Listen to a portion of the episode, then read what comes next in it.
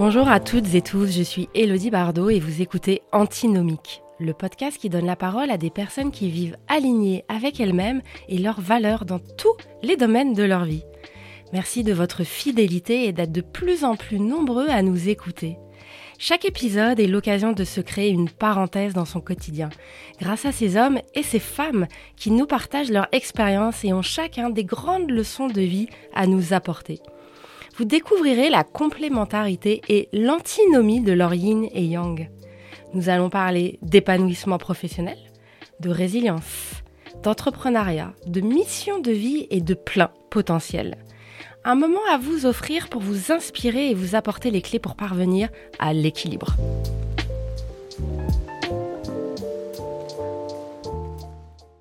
Aujourd'hui, nous accueillons Sébastien Mérignard, directeur station d'Avoria. Bonjour Sébastien, un grand merci à toi d'avoir pris du temps pour nous et d'être venu d'Avoria.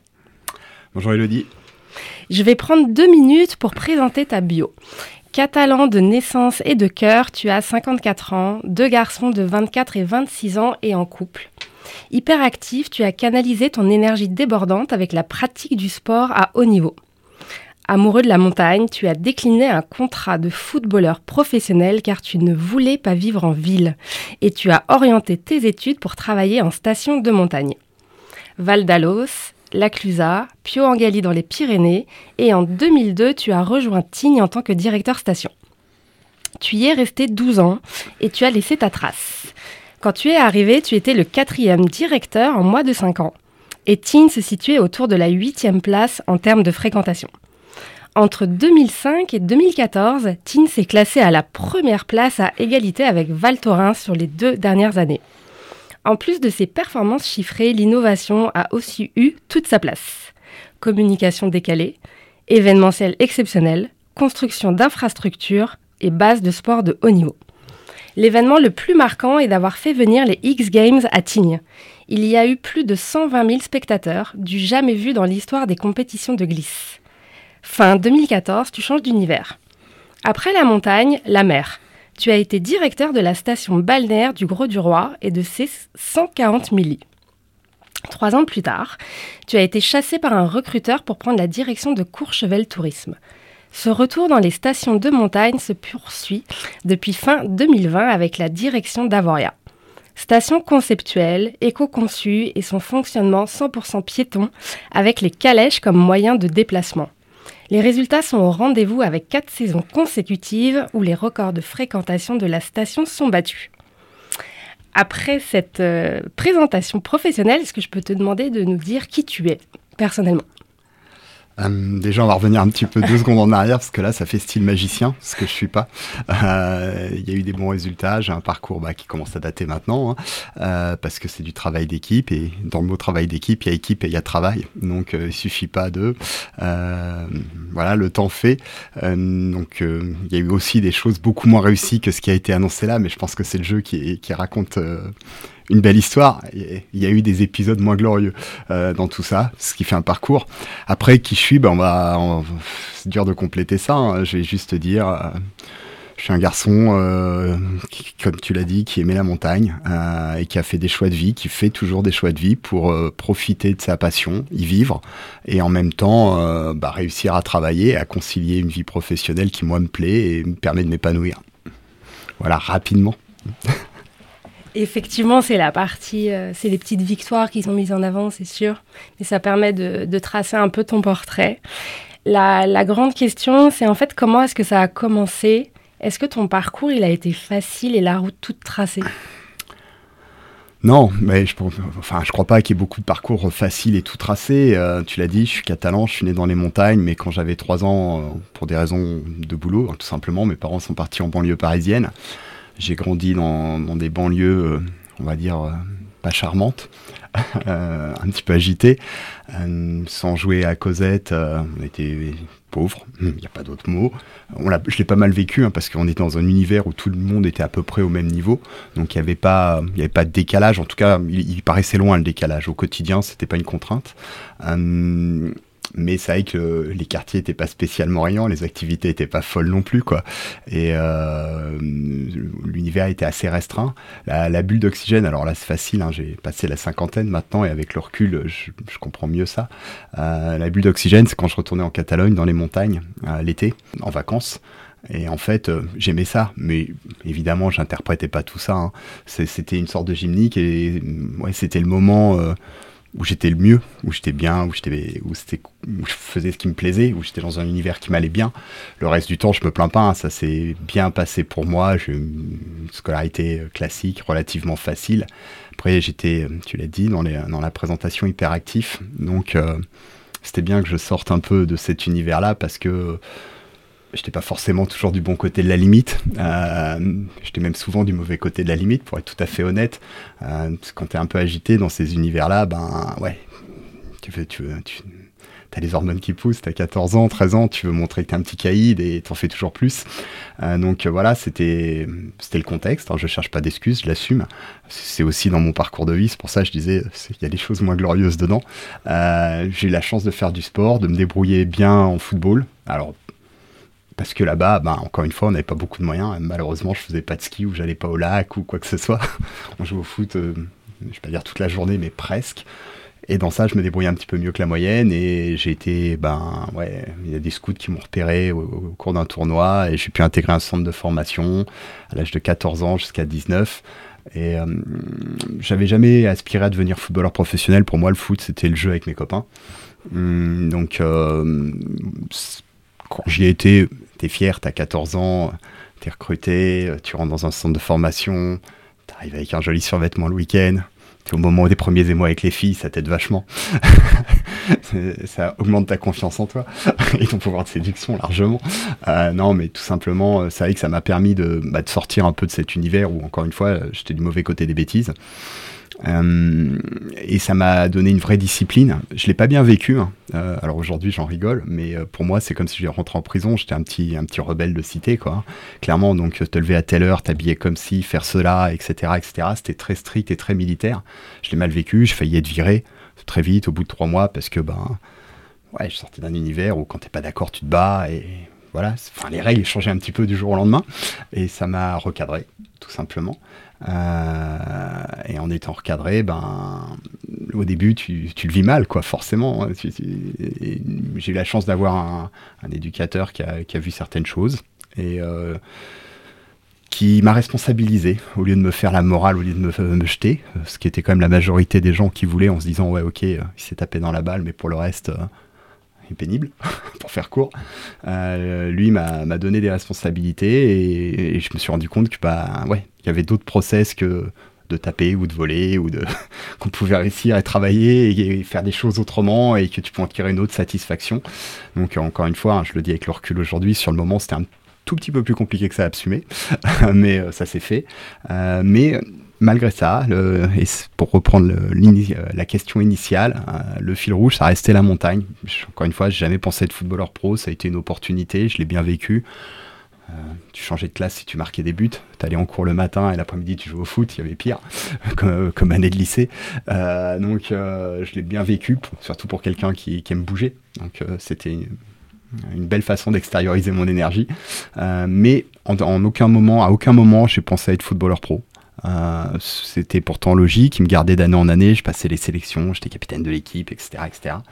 Mais euh, pour moi, euh, l'idée c'était assez clair que je voulais vivre en montagne. Alors faire quoi en montagne, j'en savais strictement rien, mais je voulais vivre en montagne. Et ça, c'était lié depuis l'enfance quand je retournais.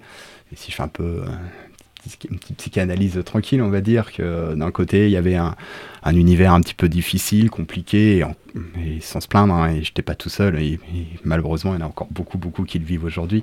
Euh, et là, d'un autre côté, je me retrouvais dans un espace tranquille, naturel, où je me promenais dans la montagne, j'étais avec mon chien, je, me racontais des histoires, je construisais des cabanes, je passais mes journées dehors, il n'y avait pas de crainte, y avait, enfin, c'était, euh, ouais, le blanc et le noir, quoi, grosso modo.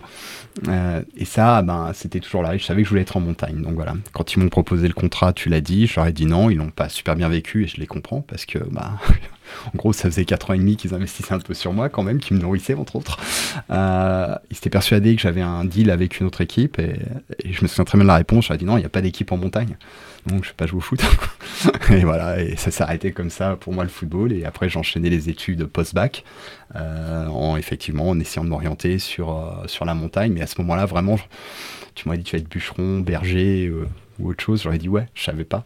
Puis au fur et à mesure, les choses se sont décantées assez vite. J'ai découvert euh, bah, les stations de montagne, de ski essentiellement, euh, leur, leur, développement, leur gestion. C'est quelque chose qui m'a parlé. Et, et, voilà, le chemin s'est fait euh, petit à petit après au fur et à mesure en travaillant. Donc non, effectivement. J'ai commencé le ski à 18 ans parce que avant mes parents n'avaient pas les moyens. Donc euh, la première fois que j'ai commencé à bosser un peu, avoir un peu d'argent que ben, justement les cachets du foot, euh, je me suis payé des vacances au ski. J'ai découvert le ski comme ça. Je connaissais la montagne l'été mais pas l'hiver. Euh, voilà, donc on va pas dire que c'était évident de devenir directeur station vu le parcours, mais n'empêche que c'était une volonté. Donc à la fin, je crois que François Mitterrand a dit euh, rien de résister à une volonté. Et est-ce que tes parents, eux, ont voulu te mettre sur des rails? Mon père, a, alors les deux ont eu deux attitudes différentes. Mon père, lui, il a vite compris très jeune que j'étais quand même euh, bon, déjà agité, ça, ça s'il s'en était pas rendu compte, je pense qu'ils ont été convoqués assez souvent pour être mis au courant. Et puis que j'avais ce besoin de liberté. Euh, je, parlais, je partais en vacances en montagne, je partais le matin avec un chien et je partais, je prenais mon petit déjeuner, je partais toute la journée. Mon père me laissait dans la montagne, dans des coin vraiment perdu. Quand j'ai dans la montagne, c'est pas dans une station, c'est dans, vraiment dans la forêt. je partais la journée, ah, pas, des trucs fous, hein, mais j'allais me balader, j'allais, observer les animaux, je grimpais dans les arbres, je construisais des cabanes, je me racontais des histoires. Et je rentrais le soir. Le seul deal, c'était que je devais rentrer avant la nuit. C'est-à-dire que je partais toute la journée, mais je dis ça, j'avais euh, 7 ans, 8 ans. Euh, il m'envoyait chercher du pain à travers la montagne parce que le boulanger était à 10 km et pour moi c'était une aventure, c'était une mission, j'étais très fier de ça quand j'avais 5-6 ans. Et voilà, j'avais ce côté très indépendant. Mon père l'a compris très tôt et m'a laissé faire. Ma mère, bah, c'était une maman, donc forcément, euh, elle a un peu plus craint tout ça. je pense que si elle avait pu cocher les cases, elle, aurait choisi un caractère un petit peu moins vif, un petit peu moins libertaire, mais elle a respecté, ils ont respecté, en même temps, euh, je me suis toujours très bien entendu avec mes parents, il n'y a jamais eu de conflit, euh, de crise d'adolescence, quoi que ce soit. Je l'ai respecté vraiment beaucoup. Euh, mais ouais, je suis parti de la maison à 14 ans et j'y suis jamais revenu, quoi. entre le centre de formation, puis après pour mes études, et voilà, et c'était des choix de vie, c'était des choix de vie assumés très orgueilleux, hein, euh, ça doit faire partie de mes défauts. je suis parti et jamais, je me suis dit, ok, tu fais ta vie. Même quand j'étais étudiant, j'ai jamais demandé un euro à mes parents. Je bossais à côté, je me débrouillais. C'était pas tous les jours simple, mais là aussi, je suis pas une exception. Hein. Euh, donc ils ont compris ça, ils ont compris que j'avais besoin de me raconter, de me faire mon histoire. Ils m'ont laissé faire je pense que je suis même sûr qu'ils sont, ils étaient fiers de moi du parcours et euh, ils n'ont pas, ils ont pas projeté. Ma mère a essayé un petit peu, mais elle a vite vu que c'était peine perdue et donc euh, ils ont laissé faire euh, d'une façon bienveillante. Et comment ça se fait que finalement tu n'écoutais pas trop cet entourage ou que tu avais ce côté un peu rebelle? Ça, c'est une bonne question. Alors, autant j'ai dit juste avant qu'il y a des choses que j'ai un peu analysées avec les années. Ça, je sais pas, mais ça, depuis tout petit, mais vraiment autant que je me souvienne, dès qu'on me dit une règle, la première pensée à laquelle que j'ai, et encore aujourd'hui, c'est comment je la contourne. je sais pas, il y a un petit problème quelque part, euh, mais ça a toujours été. Euh, c'est un jeu, en fait, je suis joueur, quoi. Hein, ça, c'est une certitude. Il y a des cas ou des sujets ou des valeurs, ça peut être vraiment de la rébellion. Mais c'est plus une, euh, une façon, ouais, peut-être anticonformiste, un petit peu de faire un pas de côté, de regarder les choses autrement. C'est vrai que j'ai toujours raisonné comme ça. On me, dit, voilà, la règle, c'est ça. Je me dis, ouais, ok, d'accord, mais comment tu peux faire toi pour t'exonérer de cette règle? Des fois, c'est débile, hein, ça me prend plus d'énergie, plus de temps. Mais c'est un mode de cheminement, ça a toujours été comme ça. Pourquoi? Comment? Franchement, j'en sais rien parce que c'était pas strict chez moi, c'était pas non, je n'ai pas, pas d'explication rationnelle pour ma défense. Le côté peut-être catalan?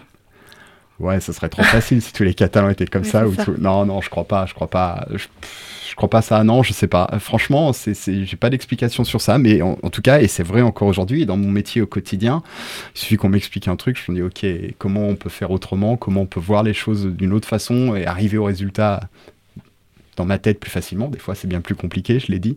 Mais ouais, j'ai toujours ce côté un petit peu voir les choses sous un autre angle.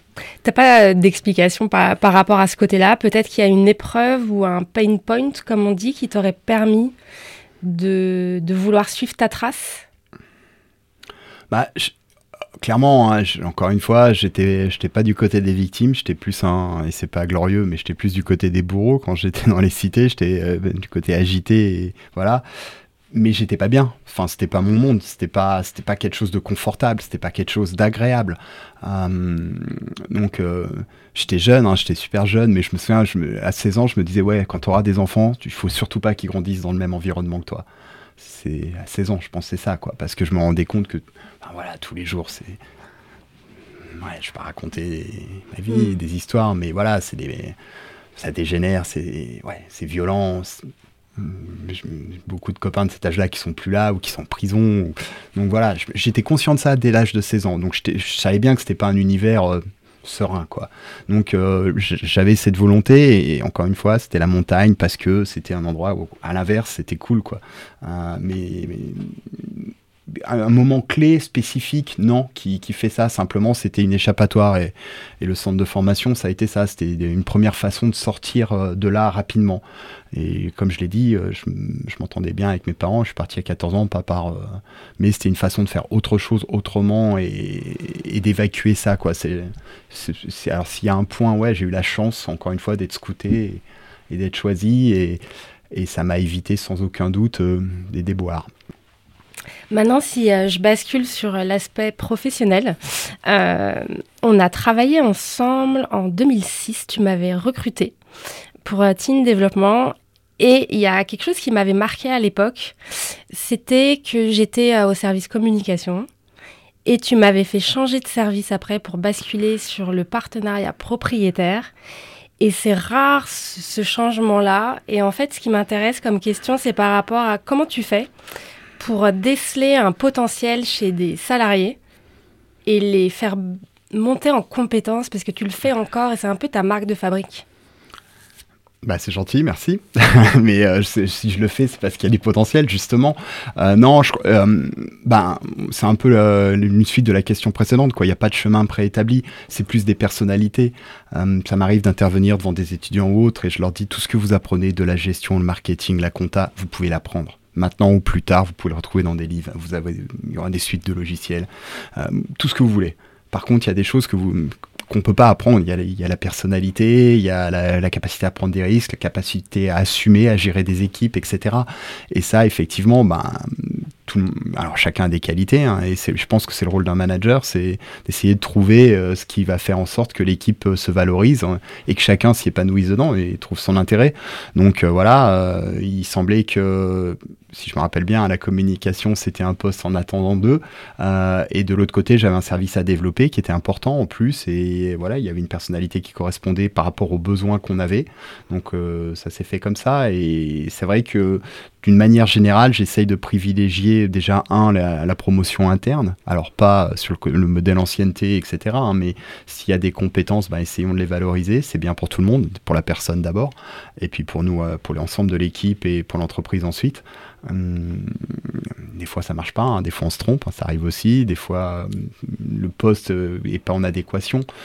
Mais d'une manière générale, si on, si on, fait un peu attention, si on écoute, on arrive quand même à voir des choses et à, accepter l'idée que c'est pas parce qu'on t'a mis au départ en communication que tu pouvais pas faire un petit peu du commercial ou autre chose et voir les choses différemment. Hum, plus faire attention euh, aux gens qu'aux diplômes je sais pas, je pas fait le compte, mais euh, en 30 ans, dans ma carrière, si j'ai dû recruter un millier de personnes euh, sur les différents postes, pour des, du saisonnier jusqu'au cadre supérieur, bien sûr, tu regardes un peu le diplôme, mais une fois que tu es en face à face avec la personne, c'est fini. Enfin, moi, en tout cas, j'écoute plus ça. Je m'en fiche de savoir si son école, c'est la plus prestigieuse ou la moins prestigieuse. Je dis pas que j'ai raison, hein, je dis juste comment je fonctionne. C'est, euh, je sens une envie, je sens une volonté, ou je la sens pas d'ailleurs. Et, et c'est ce qui va faire en sorte que le choix évolue. Et c'est a fortiori vrai quand c'est quelqu'un avec qui tu travailles régulièrement, tu as le temps de voir ses réactions et ses compétences ou, ses lacunes. Et puis, euh, on en a tous, hein. moi le premier. Euh, l'idée, c'est d'arriver à faire matcher l'ensemble pour que ce soit complémentaire. Et est-ce que tu peux nous, parler de, la mise en place justement de ce service partenariat propriétaire par rapport à ta conception à, à toi justement de, de l'environnement et du développement durable? Ouais, alors développement durable, ce serait un peu euh, abusé, ce serait très greenwashing, je sais que c'est bien à la mode. Non, mais simplement, euh, bah, quand j'étais étudiant, on nous expliquait en gros que euh, à l'époque, il y avait, fin des années 90, hein, enfin 90 on va dire, il y avait 10% des Européens qui partaient au ski, que le ski était un produit cher, ce qu'il est toujours et même encore plus, que pour le démocratiser, il fallait multiplier l'offre, qu'une fois que l'offre serait multipliée, les prix allaient baisser et que donc du coup il y aurait plus de vacanciers qui viendraient au ski. Donc ça, c'est ce que j'ai appris euh, sagement sur les bancs de la fac et différentes écoles. Euh, sauf que ben, même quand je l'apprenais, je me rendais compte qu'il y avait un truc qui, qui, coinçait un petit peu dans le discours. Et euh, malheureusement, là, là je parle 30 ans après, aujourd'hui il y a 8% des Européens qui partent au ski. Donc non seulement, alors en volume c'est la même chose que la population globale augmentée, mais en tout cas, il n'y a pas eu la croissance. On nous annonçait qu'il y aurait 30% d'Européens qui skieraient en 2010-2020. On est à 8. Ça, c'est la partie du plan qui n'a pas marché. La partie du plan qui a marché, et je dis bien malheureusement, c'est que dans le même laps de temps, euh, et je parle que pour la France, on a multiplié par deux le stock de lits, l'offre, le nombre de bâtiments. Euh, donc il y a deux fois plus de logements, de chambres d'hôtel, de tout ce que vous voulez, qu'il y a 30 ans, alors que le volume de clients est sensiblement le même. Donc forcément, on est rentré dans une logique de concurrence hypertrophiée, de guerre des prix, de promotion, de discount, etc. etc. Et en même temps, ben, si on a multiplié par deux l'offre d'hébergement, on a forcément construit et forcément bétonné l'espace naturel. Et ça, oui, j'ai raconté mon histoire un petit peu, c'est quelque chose qui me tient à cœur. Et je pensais surtout que, avant même d'avoir une, une, croisade écologique hein, sur le schéma, c'était dire c'est la fausse réponse. Cette course en avant, le projet d'après qui paye le financement du projet d'avant, ça marche pas. le mode de gestion est pas bon. On peut pas toujours être sur cette fuite en avant pour que les, les taxes foncières, les taxes d'aménagement, etc., etc., payent la gestion de ce qu'on a construit les années précédentes, quoi. Sachant qu'en même temps, encore, euh, encore, une fois, les clients ne, ne, suivaient pas, quoi, en termes de volume. Donc l'idée était de dire, on a des stocks qui sont plus adaptés. Euh, c'est souvent, j'ai pas mal de détracteurs hein, sur le sujet. On me dit, euh, ouais, mais si on avait gardé les appartements des années 70, il n'y aurait plus personne à la montagne, plus personne ne veut être dans un 15 mètres carrés à 4 et devoir plier la table pour aller aux toilettes la nuit, etc. Bien sûr, c'est pas mon discours. Simplement, euh, la logique, elle est de dire, euh, si on avait mis les moyens, les incitations fiscales, euh, les politiques, etc., sur de la rénovation de l'ancien plutôt que sur de la construction du neuf, s'il avait été plus facile de gagner de l'argent pour des promoteurs sur de la rénovation que sur de la construction, on aurait sans doute moins construit et on n'aurait pas des appartements des années 70 qui sont toujours dans leur jus et qui sont aujourd'hui inexploités. pour faire court, on peut affirmer, enfin j'affirme, mais personne ne peut le contredire, que sur les 20 dernières années, il n'y a pas une seule station de ski française qui a été pleine un seul jour à 100%. C'est un fait.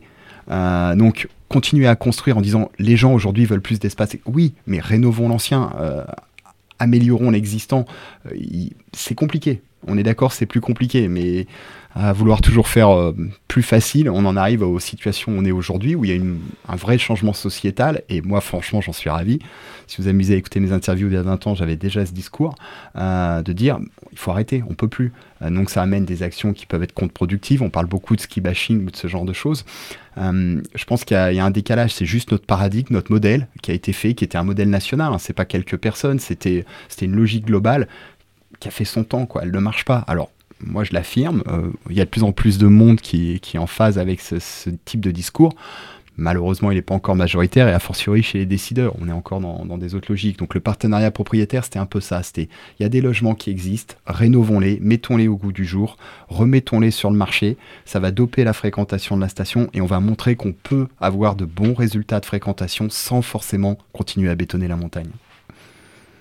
Et les résultats par rapport à, ça quelques années plus tard? Bah, Tu l'as dit tout à l'heure, tu parlais des résultats TIN qui pendant 10 euh, ans, 12 ans a été euh, station euh, numéro 1 en France en termes de fréquentation. Alors les gens me parlent effectivement, tu accueilli les équipes de France de foot, de rugby, vous organisez des concerts de guetta sur la neige à 30 000 personnes, il y avait les X Games à 120 000 personnes. Ça c'est la partie brillante, c'est le haut de la pyramide, celui qui scintille. La base, hein, je pense que... Allez, plus de la moitié des résultats, si ce n'est les deux tiers, dépend du partenariat propriétaire, parce qu'en fait, on a remis dans le marché 6000 lits, donc à peu près un millier d'appartements, un petit peu plus d'un millier d'appartements, qui se sont réactivés, qui ont été réoccupés, qui sont passés de 4 semaines d'occupation à plus de 12 semaines d'occupation dans l'année, c'est-à-dire 3 fois plus. C'est comme si on avait construit 3 ou 4 000 nouveaux lits à l'époque. Donc on a arrivé à amener cette clientèle sans construire de nouveaux lits. Alors encore une fois, c'était bien plus long. Ça a mis 12 ans, on l'a dit, alors que quand tu fais une promotion, allez, entre le projet et la livraison, en 3 ans, c'est réglé.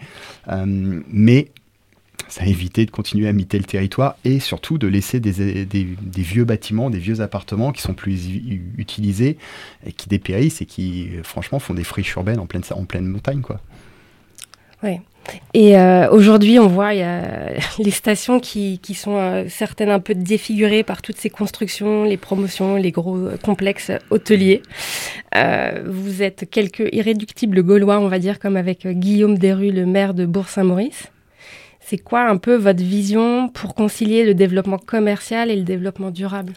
Bah, quand je parle, euh, quand je discute avec les gens de Montagne Wilderness, je suis un horrible bétonneur de la montagne. Quand je discute avec les décideurs de la montagne, je suis un horrible intégriste écologique. J'essaye d'être entre les deux. Non, j'aime la montagne, j'aime y vivre. Euh, j'ai fait ce choix de vie depuis longtemps et je, ne suis pas le seul. On est nombreux et on est conscient que ce qui fait la force, euh, ce qui attire du monde et qui nous permet de manger à la montagne, c'est parce que justement le territoire est attractif. Et aujourd'hui, notre discours, il est simple. Il est de dire, c'est pas rendons la montagne à l'espace naturel, démontons les stations et partons. C'est 120 000 emplois directs. Les stations de montagne, c'est, suivant les chiffres, 380 à 500 000 emplois indirects. On fait quoi? Ces 120 000 personnes, ils vont habiter en ville et les autres aussi, et on abandonne ces territoires. Alors, ok, ce sera peut-être satisfaisant intellectuellement, mais si on parle développement durable au global, je pense pas que de saturer encore plus les espaces urbains, ce sera mieux. Donc non, notre idée, elle est de dire, il y a un modèle, il n'est pas question de cracher dessus, il n'est pas question de dire les temps changent. Il faut juste qu'on accepte de changer. Euh, il y a des choses qui nous obligent à changer. On va pas parler de dérèglement climatique, on n'aime pas ça, ou de réchauffement, on va parler de... Peu importe. Le fait est qu'il y a moins de neige aujourd'hui qu'il y a 20 ans, qu'il y a 30 ans, et on sait qu'il y en aura encore moins dans 20 ans. C'est un fait. La montagne peut être attractive, comme d'autres espaces, hein, mais évidemment, je parle pour la montagne. Donc notre logique, elle est de dire, on a des territoires qui sont ce qu'ils sont, qui sont le fruit d'une histoire, d'un passé. Il y a eu des erreurs de fait, il y a eu des très belles choses de fait. Euh, ça nous permet d'y vivre. Donc, euh, il est pas, le débat n'est pas de jeter l'opprobre sur ce qui s'est passé, mais il est surtout de commencer à écouter un petit peu plus l'évolution sociétale. Et là, c'est ma formation de marketing. En fait, euh, on existe parce qu'il y a des gens qui viennent à la montagne, qui choisissent de venir à la montagne. On n'est pas dans une dépense obligatoire. C'est pas, on est, je suis pas malade et je vais chez le médecin. Là, j'ai pas le choix. Je dois aller au supermarché pour m'acheter à manger. Là, non, on parle de loisirs. Les gens ont l'arbitrage. Ils peuvent y aller ou pas, là ou ailleurs. Donc, il faut que ça réponde à une envie. Or, l'évolution, elle est quand même à une aspiration plus durable, plus verte, plus écologique. Donc continuer à offrir un maximum de services, de nouveaux bâtiments, de nouvelles choses, c'est très bien mais on a un effet ciseau. Euh, on s'éloigne de la conception naturelle de l'air pur, les sommets, la montagne. Donc l'idée, elle est de dire, ok, on a un territoire qui existe, améliorons-le, rénovons-le, ce qu'on a évoqué, arrêtons l'expansion dans tous les sens. Euh, il y a des moyens de le faire, faisons en sorte qu'on puisse y vivre, parce qu'il y a toute une problématique aussi de, renchérissement du, euh, du, mètre carré, clairement, hein, qui fait que les populations qui vivent à l'année bah, ont plus les moyens, vont habiter de plus en plus dans les vallées, et qu'on se retrouve alors avec des très beaux chalets ou de très beaux hôtels, mais qui sont pleins trois semaines euh, pour les chalets et trois mois dans l'année pour les hôtels. Et le reste du temps, ben, la population locale est plus là et on crée des problèmes de trafic et autres. Donc notre volonté, elle est de dire, c'est un bel espace. Euh, pour ma part, je suis plus près de la sortie que du début, hein, mais je me dis qu'il y a sans doute euh, des jeunes qui aiment la montagne, qui ont envie d'y vivre et d'en profiter. Et on peut pas se dire, euh, après moi le déluge, euh, nous on en a bien profité, puis ils verront bien, ils se débrouilleront. Non, c'est un territoire qui correspond à quelque chose. Et si on se replace sur cette logique marketing d'écouter le client, et notre client c'est le vacancier, qu'est-ce qu'il veut Aujourd'hui, c'est ça j'ai changé un peu mon approche quand je discute avec les détracteurs sur ce sujet. Je leur dis plus, euh, vous êtes, vous pouvez pas continuer à bétonner la montagne, parce que là, encore une fois, pour eux, je deviens un méchant intégriste écologiste. Euh, je leur dis juste, dans le monde, 80% des gens qui achètent un forfait de ski, ils ont moins de 40 ans. Ça, c'est un fait. Je parle pas des gens qui vont dans les stations, parce qu'il y a des personnes plus âgées, un peu plus nombreuses qui skient pas, mais ceux qui achètent le forfait de ski, qui font tourner le gros de l'économie, ils ont moins de 40 ans. Or, cette génération, et plus elle est jeune, plus c'est marqué, elle a une conscience écologique que notre génération et celle de nos parents encore moins avaient. Donc, si on veut les séduire, si on veut les attirer, si on veut qu'ils continuent à venir, à un moment donné, il faut les écouter, répondre à leurs attentes. Donc, je leur dis pas euh, préservons la nature, je leur dis juste vous voulez continuer votre business, vous voulez que vos enfants continuent votre business, écoutez vos clients. Je voudrais rebondir sur le podcast Happy Work, où tu as une interview avec euh, Gaël Châtelain. Et euh, il expliquait, enfin vous parliez tous les deux du fait que tu as refusé plusieurs postes qu'on t'a proposé, rémunéré euh, beaucoup plus que ce que tu avais, pour euh, rester en montagne et ne pas aller en ville. Alors du coup, ma question, c'est quoi ton, ton driver? Alors oui, c'est vrai déjà. Après, je précise tout de suite, hein, je suis très bien payé, je vis très confortablement, tout va bien, merci. Mais euh, c'est pas, pas, pas, le moteur, c'est pas, la, pas la course. Euh, sinon, effectivement, j'aurais pu avoir des opportunités où j'aurais pu être deux ou trois fois mieux payé et, et ça me suffit largement, ce que j'ai aujourd'hui, très largement. Non, euh, j'ai besoin, je l'ai dit un petit peu dans les deux, trois phrases de présentation, j'ai besoin de cet équilibre entre vie pro et vie perso. Et si je dois choisir, je mets vie perso d'abord. C'est une évidence. Euh, j'ai besoin, euh, je suis hyper actif, entre midi et deux, je vais skier, je vais pédaler, euh, je vais courir la montagne, je vais faire de l'alpinisme, je vais grimper. Et ça, pour moi, c'est pas possible en ville. Je suis sportif, mais il n'y a rien contre les salles de sport dans ce que je vais dire, mais pour moi, être dans une salle de sport, ça me déprime. Quoi. J'ai besoin d'être dehors, j'ai besoin de respirer, j'ai besoin de. Voilà. Donc on est tous différents. Simplement, moi, c'est des choix qui sont relativement clairs, et ça, c'est vrai que c'est un. Ouais, c'est une ligne directrice euh, évidente. On m'a proposé régulièrement et souvent et encore récemment des postes euh, avec plus de surface, plus de visibilité, peut-être plus de pouvoir, plus de salaire, mais ça m'éloignait de, de, mon cadre de vie. C'est une question d'équilibre et j'en ai besoin. Donc euh, non, aucun regret là-dessus, c'est choisi, je continue. Euh, le jour où je pourrais plus courir la montagne, peut-être que je réfléchirai autrement, mais je fais en sorte de, m'entretenir pour continuer à courir la montagne. Tes trois plus grandes valeurs, tu m'as dit que c'était la liberté, la vérité et le courage. En quoi ta vie professionnelle, elle est alignée avec ces valeurs-là? Alors oui, c'est bien ça. Si je devais dire, c'est sans doute, alors je sais pas si c'est absolument les trois, mais c'est dans, dans, le top 3, c'est dans le top 5, c'est sûr. Euh, en quoi c'est aligné? Ben, La liberté, voilà, on l'a évoqué, j'ai refusé à plusieurs reprises, plusieurs bifurcations, plusieurs postes pour garder cette liberté de choix. Euh, la vérité, ben ça, je, je sais pas si dans, mon milieu professionnel, je suis pas réputé pour être le plus diplomate. Et quand je dis ça, c'est litote. Hein. En gros, euh, si, si, tu veux faire de la négo, il faut pas m'emmener. Quoi. Je suis pas un bon ambassadeur. Pour aller à la guerre, je serais plus doué. non, non, je suis pas. Je, je sais.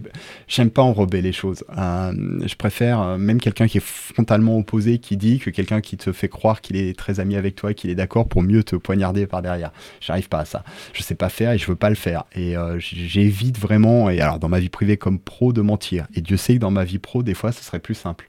Mais de toute façon, euh, non, euh, j'ai un philosophe euh, arabe, Khalil Gibran, qui a dit la vérité était vérité avant d'être énoncée. Et je m'en tiens à ça. C'est-à-dire que de toute façon, à un moment ou un autre, ça va revenir. Donc, commençons par là, mettons les choses au clair. On sait où on en est, on est d'accord, on n'est pas d'accord, ça match ou pas, mais au moins on avance. Donc, ouais, ça, j'essaye de m'y tenir. Et le courage, ben, je oui, dans mon métier, ça peut être, euh, et je pense dans beaucoup de métiers, puisque la question est aux vies professionnelles, mais tu es forcément en lien avec des développeurs, des politiques. Euh, le discours sur euh, arrêtons le développement des stations que je tiens depuis 20 ans, franchement, c'est pas un discours qui sert ma carrière professionnelle. Hein. dans la catégorie tu veux te brûler, tu parles comme ça c'est pas une histoire pour moi c'est pas une histoire de courage c'est une histoire d'être cohérent avec ce que je pense et ce que je suis. Et euh, après j'ai le courage de le maintenir de pas me coucher de le dire. Et même si je sais que ça me, ça me dessert très clairement euh, c'est de prendre des décisions. On a parlé par exemple tu parlais d'une très belle réussite en événementiel les X Games. Euh, quand on fait le choix quand je traverse l'Atlantique pour aller voir nos amis américains et leur dire tiens on pourrait peut-être jouer ensemble personne n'y croit, ça, ils sont jamais sortis, il n'y a même pas d'image, etc., etc. Et j'explique que de par euh, Teen, le positionnement, la clientèle et tout, il y, a, un vrai sujet. Euh, et donc tu vas au bout, et ça est que tu engages un peu de moyens, c'est un événement, alors écoutez pas ça à Teen, mais c'est un événement qui coûte 5, qui, est un peu plus, qui coûtait un peu plus de 5 millions d'euros il y a une dizaine d'années. Donc euh, les enjeux sont un petit peu là, et quand tu y vas et que tout le monde te dit ah mais c'est pas possible, il faut y croire, et puis bah après il faut le porter, mais est-ce que c'est du courage ou de la détermination? Je voulais te juger. Un mélange des deux. Ouais, je pense que le courage, c'est, c'est à un autre niveau pour moi, mais ça reste une des valeurs, euh, enfin, en tout cas pour moi, euh, primordiale. Et souvent, j'ai cette expression, je dis, ouais, c'est pas la plus répandue non plus, malheureusement.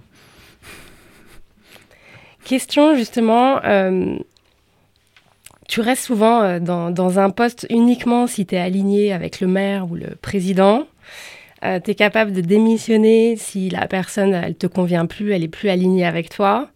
Euh, T'as pas peur de faire face à, des hommes politiques ou des personnes influentes dans les stations. Je voudrais savoir, est-ce que tu as peur de quelque chose? J'expliquais à mes enfants petit, la peur, ça n'existe pas, c'est toi qui l'as créé. Tu l'as déjà vu, la peur, tu l'as déjà touché. Donc c'était une façon pour euh, d'éducation je prétends pas être Françoise Dolto, hein. mais euh, avec mes garçons, c'était un petit peu ça. Ils l'ont intégré. Euh, non, non, je dis pas que j'ai pas peur. Évidemment que des fois tu as peur, mais pas sur ça. Il n'y a, pas d'enjeu là. Euh, enfin, bien sûr qu'il y a des enjeux matériels, de carrière, de déménager, de tout ce que tu veux. Mais là, je reviens à, mon adolescence et là où j'ai grandi. Aujourd'hui, je dirais que dans ma vie, ce que j'ai vécu dans les quartiers, ça me sert sans doute plus que ce que j'ai appris euh, dans les écoles. Euh, dans le sens où, bah, d'un côté, tu risques ta vie, de l'autre côté, tu risques quoi? De déplaire, de te faire virer? Hum, si tu relativises un tout petit peu, tu prends un peu de recul, tu dis c'est pas si grave, hein, il va me rester mes deux bras, je vais être debout, je vais continuer à vivre, tout va bien se passer. donc, je dis sans tomber dans l'extrême, hein, mais ça, voilà, c'est quelque chose qui permet de relativiser, de se dire ben oui, tu cette liberté, je reviens à ce qu'on a dit tout à l'heure, euh, de choisir. Mais choisir, c'est éliminer. Donc, euh, c'est rare de pouvoir tout garder quand tu dois choisir. Donc, choisir, c'est éliminer. Et si à un moment donné, et ça s'est passé, hein, il y a as cité des stations, euh, et notamment la plus prestigieuse, Courchevel, j'ai démissionné parce que j'étais plus en ligne, quoi. voilà, et ça, ça m'allait pas. Et pourtant, dans mon métier, directeur de Courchevel, je vais dire, presque le Graal, quoi. En tout cas, c'est le poste que beaucoup aiment, aimeraient avoir. Euh, mais non, ça le faisait pas, pour différentes raisons. Donc, euh, je l'ai dit clairement, il n'y a, pas eu, a pas eu de guerre, hein, ça n'a pas été souhaité de l'autre côté, il y a eu des vagues derrière, mais avec le maire, on s'est expliqué euh, très clairement. Je dis, moi, voilà, je ne m'épanouis pas, ça m'intéresse pas. Alors oui, j'ai le titre, j'ai le salaire, j'ai tout qui va bien, mais, mais j'ai pas l'impression d'avancer, c'est pas très intéressant, et je passe je choisis de passer pas mal de temps dans ce métier-là, j'y passe beaucoup d'énergie, donc euh, il faut que ce soit satisfaisant, quoi. C'est pas juste pour prendre le chèque à la fin du mois, faut que, il faut que quand tu te lèves le matin, tu aies envie d'y aller, que tu te dises que ce que tu peux mettre en place est des chances d'aboutir, etc., etc. Donc c'est un ensemble. Après, c'est pour ça, je reviens à ce qu'on disait tout à l'heure, pour moi, c'est pas tellement du courage, c'est juste une, suite logique par rapport à ce que tu es ce que tu veux. Euh, j'ai le luxe de pouvoir m'offrir cette liberté. avec les années qui ont passé et, le parcours qui est plutôt pas trop mal dans mon métier, euh, sans faire le faux modeste ou sans faire le, prétentieux. Donc j'ai cette chance de ne pas être super inquiet sur euh, je vais finir au RSA demain, quoi. Donc euh, voilà. Hum, mais je sais aussi pertinemment qu'il y a des maires qui m'embaucheront jamais parce qu'ils vont se dire, euh, si je vais être poli, il est trop grande gueule ou il est trop pénible, quoi. Je peux pas le cadrer. Euh, et à l'inverse, il y en a d'autres qui vont se dire, ouais, je veux lui parce que il va faire bouger les lignes. Donc c'est un choix. Qu'est-ce qui donne du sens à ta vie? Qu'est-ce qui donne du sens à ma vie? Plein de choses. Il n'y a pas qu'une chose. Non, non, il y a plein de choses. Euh, c'est trop dur à résumer ça. J'ai pas m'arrêterai de la préparer cette question. ça c'est au bac, t'as 4 heures pour répondre à ça normalement. Euh, non, je sais pas. Ce qui est important, et c'est vrai que régulièrement je le fais sur plein de sujets, que ce soit pro, que ce soit au niveau perso, c'est euh, je fais entre guillemets une petite dans ma tête une petite balance, hein, le, plus, le moins, et dès que je sens qu'il y a trop de moins que le moins devient trop important, euh, sans forcément qu'il soit majoritaire, je, je, me dis ok, il faut changer. J'attends pas, j'ai pas je suis pas matérialiste, je suis pas attaché à un lieu, je suis pas attaché à une maison, je suis pas attaché à des objets ou quoi que ce soit. Euh, c'est parfois un reproche qu'on m'a fait dans ma vie perso et je peux très bien le comprendre parce qu'il y, a un côté un peu instable, un peu, un peu nomade euh, qui me va bien. Euh, de se dire ben pour rester bien c'est pas lié à un lieu c'est pas lié à une condition c'est pas lié à une condition matérielle j'entends ou à un poste c'est ouais d'être bien dans ta tête et de faire en sorte que les choses se passent bien et voilà, aujourd'hui, où j'ai été, je suis toujours directeur station, mais je pense que si j'avais été bûcheron en montagne, je serais aussi heureux. Quoi. D'ailleurs, c'est ce que je fais euh, souvent quand je suis en vacances. je vais faire des bûchettes. Donc voilà. Euh, non, non, je pense que c'est vraiment un truc, euh, c'est chacun ça. Je n'ai pas de recette ou de, de clé à donner. Par contre, je vois par rapport à mes amis, tout ça, et même eux me le disent. Quand je suis arrivé à Courchevel, ils me disent ah, Ça te fait pas, ça pas peur à 50 ans, enfin, ça, ça, te galère pas de retourner, de recommencer à zéro, tu connais personne, tu, euh, il faut tout repartir sur une équipe. Et moi, je, objectivement, c'est pas, pas de la fanfaronnade, mais je trouve ça sympa. Je me dis Tiens, je vais rencontrer une nouvelle personne, je vais être confronté, je vais devoir réfléchir autrement, je vais, et je vois ça comme des rencontres. Mais si demain ça doit s'arrêter pour X raisons, comme ça s'est passé par ailleurs, bah, ça s'arrêtera et j'en garde, je garde que des bons souvenirs, hein, même des endroits où ça s'est un peu moins bien passé, euh, parce que, ben, ouais, tu t'enrichis. Puis j'ai jamais subi quoi. À partir du moment où j'ai trouvé ça un peu pénible, j'ai décidé de faire autre chose. Donc t'as pas de rancœur. Tu te dis bah c'est un, chapitre de ta vie, c'est un moment, t'en as profité, il s'est passé ce qui s'est passé. as eu des torts, forcément plein de torts qui ont, qui ont aussi emmené cette situation, passe à autre chose, quoi. Et t'es pas aigri. Donc, euh, cette liberté matérielle, entre guillemets, euh, elle évite ce côté euh, aigri. Et ça, ça, donne du sens à ma vie, pour être très clair, avec ce qu'on a dit, toujours un cap, j'ai besoin de ces espaces naturels et si possible avec du relief. Dernière, dernière question, quelle est la plus grande leçon de vie que tu aies reçue? Là, il y en a beaucoup. Hein. Il y, en, y en a une qui m'a marqué et qui a forcément conditionné ma vie. Euh, donc je l'ai dit, sans rentrer dans le détail, on faisait des bêtises, on était dans les cités, et à un moment donné, euh, c'est des grosses bêtises. Et euh, on s'est fait, enfin, on aurait pu se faire attraper, on était deux. Il y avait une histoire, bah, on s'est échappé. J'étais plutôt très bon au sport, je courais vite et longtemps. J'ai réussi à m'échapper. Mon collègue, c'est lui, il s'est pas fait, il était un peu moins bon, il courait un peu moins vite, et lui, il s'est fait attraper et il m'a jamais dénoncé. S'il m'avait dénoncé, je pense que je serais passé par d'autres cases, euh, sans prendre les 20 000 euros euh, en passant au départ. Et sans doute que ma vie aurait été différente, puisque lui, on s'est revu, évidemment, on est resté en contact, il a jamais parlé, il a tenu, c'était un peu, c'est des codes, hein, c'est des règles. Qui valait ce qu'elle valait, mais qui étaient des règles importantes dans cet univers-là de parole, et lui l'a tenu. Et, euh, et là, c'est du courage, parce que lui, il aurait pu alléger sa peine euh, s'il avait parlé, il aurait pu, et forcément, moi, ça m'aurait impliqué, et forcément, ça aurait changé pas mal de choses à un âge où, euh, où les choses étaient bien moins établies pour moi que maintenant. Donc ça, ça a été une vraie leçon de vie, de se dire, être capable de garder sa parole, de, de rester droit, loyal, courageux, dans des moments où bah, si, tu, si, si, tu parles, bah, c'est plus facile pour toi. Quoi. Donc ça, c'était une très belle leçon de vie qui m'a servi dans ma vie de tous les jours. Et la dernière question bonus. Si tu pouvais apporter ta contribution à la refonte de l'éducation nationale, quel enseignement aimerais-tu qu'il soit transmis à nos jeunes? Euh, je l'ai dit tout à l'heure, mes parents étaient souvent convoqués. J'ai souvent été. Alors, pas parce que je travaillais mal, j'avais de bonnes notes, hein, mais j'étais insupportable. agité. Je pense que si j'étais aujourd'hui euh, à l'école, on m'aurait mis dans une classe spécialisée pour enfants hyperactifs. Euh, dans ma génération, on disait il est agité, il est pénible. Euh, aujourd'hui, j'aurais été classé malade, je pense. c'est sûr même. donc non, je pense que bah, c'est l'uniformité que je remettrai en cause. C'est ce système enfin, où tout le monde doit passer par des gabarits sans cesse. Et je pense que c'est effectivement frustrant pour les gens, mais pour tout le monde, parce que c'est on perd de la richesse collective en faisant ça. Euh, et c'est pas un discours œcuménique là que j'ai. Hein. Je pense sincèrement que on a tous des capacités, des valeurs dans un domaine ou dans l'autre, et, et c'est vrai que le système scolaire il est quand même euh, tellement normé que ben, il y a plein de qualités qui sont effacées, oubliées ou autres, euh, qui sont mises de côté. Et s'il n'y a pas des, petits virages de la chance ou quoi, on se retrouve euh, soit dans une carrière, soit dans des diplômes, soit euh, avec des, capacités qu'on n'a pas pu développer parce qu'il fallait répondre à. Et ça, c'est vraiment quelque chose, je trouve, assez, assez frustrant, assez, assez flagrant. Je l'ai vécu, je le vois plein de fois. J'ai deux enfants qui sont grands maintenant, qui vont super bien, mais je le voyais, je me suis jamais inquiété pour eux. Mais on se rend compte que voilà, il faut, suivre vraiment la règle. Il y a plus je sais que c'est un sujet d'actualité, il n'y a pas l'uniforme à l'école, mais l'uniformité, elle est quand même bien, bien là, quoi, je trouve.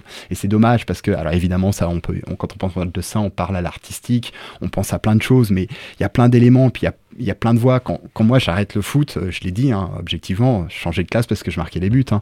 C'est un peu caricatural, mais c'était ça. On nous demandait surtout ça. Quoi, hein.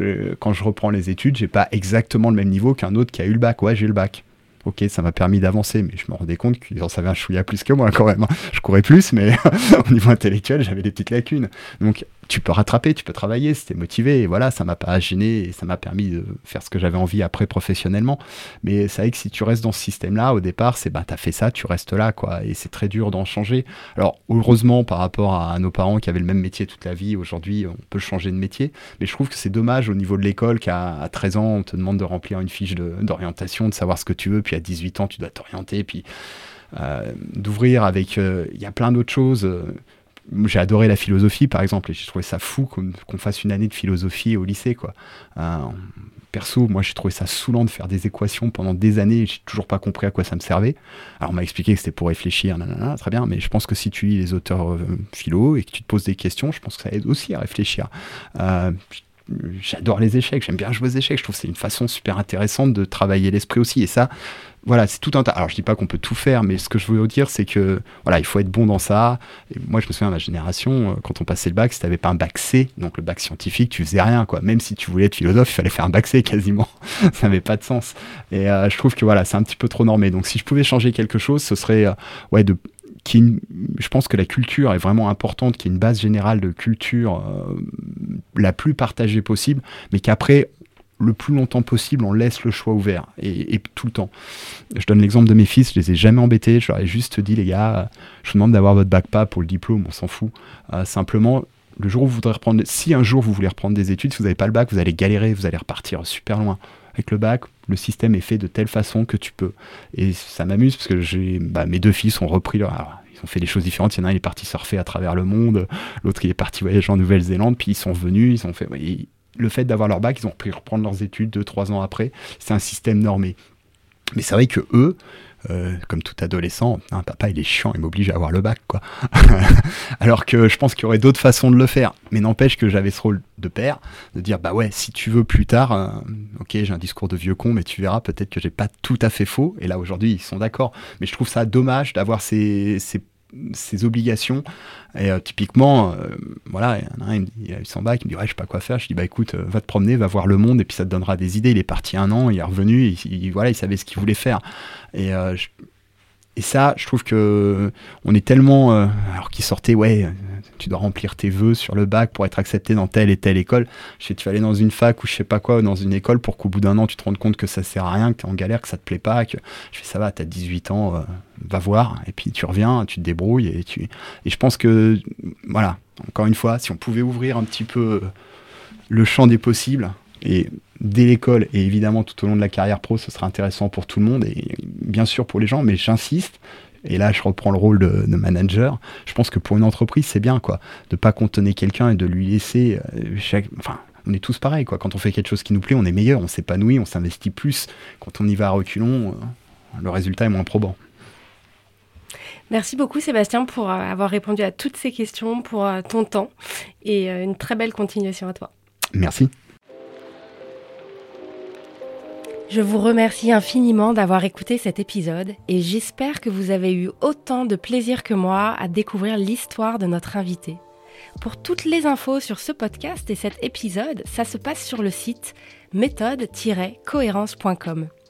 Aussi, si vous souhaitez me proposer des nouveaux invités qui ont des histoires inspirantes, n'hésitez pas à le faire directement sur LinkedIn ou Instagram sur mon compte Elodie Bardot. N'hésitez surtout pas à mettre des commentaires, de partager Antinomique à vos proches, d'en parler autour de vous. C'est comme cela et grâce à vous que Antinomique durera encore très longtemps. Je vous dis à très vite pour le prochain épisode que j'ai hâte de vous partager. Mais d'ici là, je vous souhaite une très belle journée lumineuse et inspirante. Retrouvez-nous également sur toutes les plateformes habituelles des podcasts. Et un grand merci à Cyril Marie de Inspire Studio et son équipe qui coproduisent ce podcast avec moi.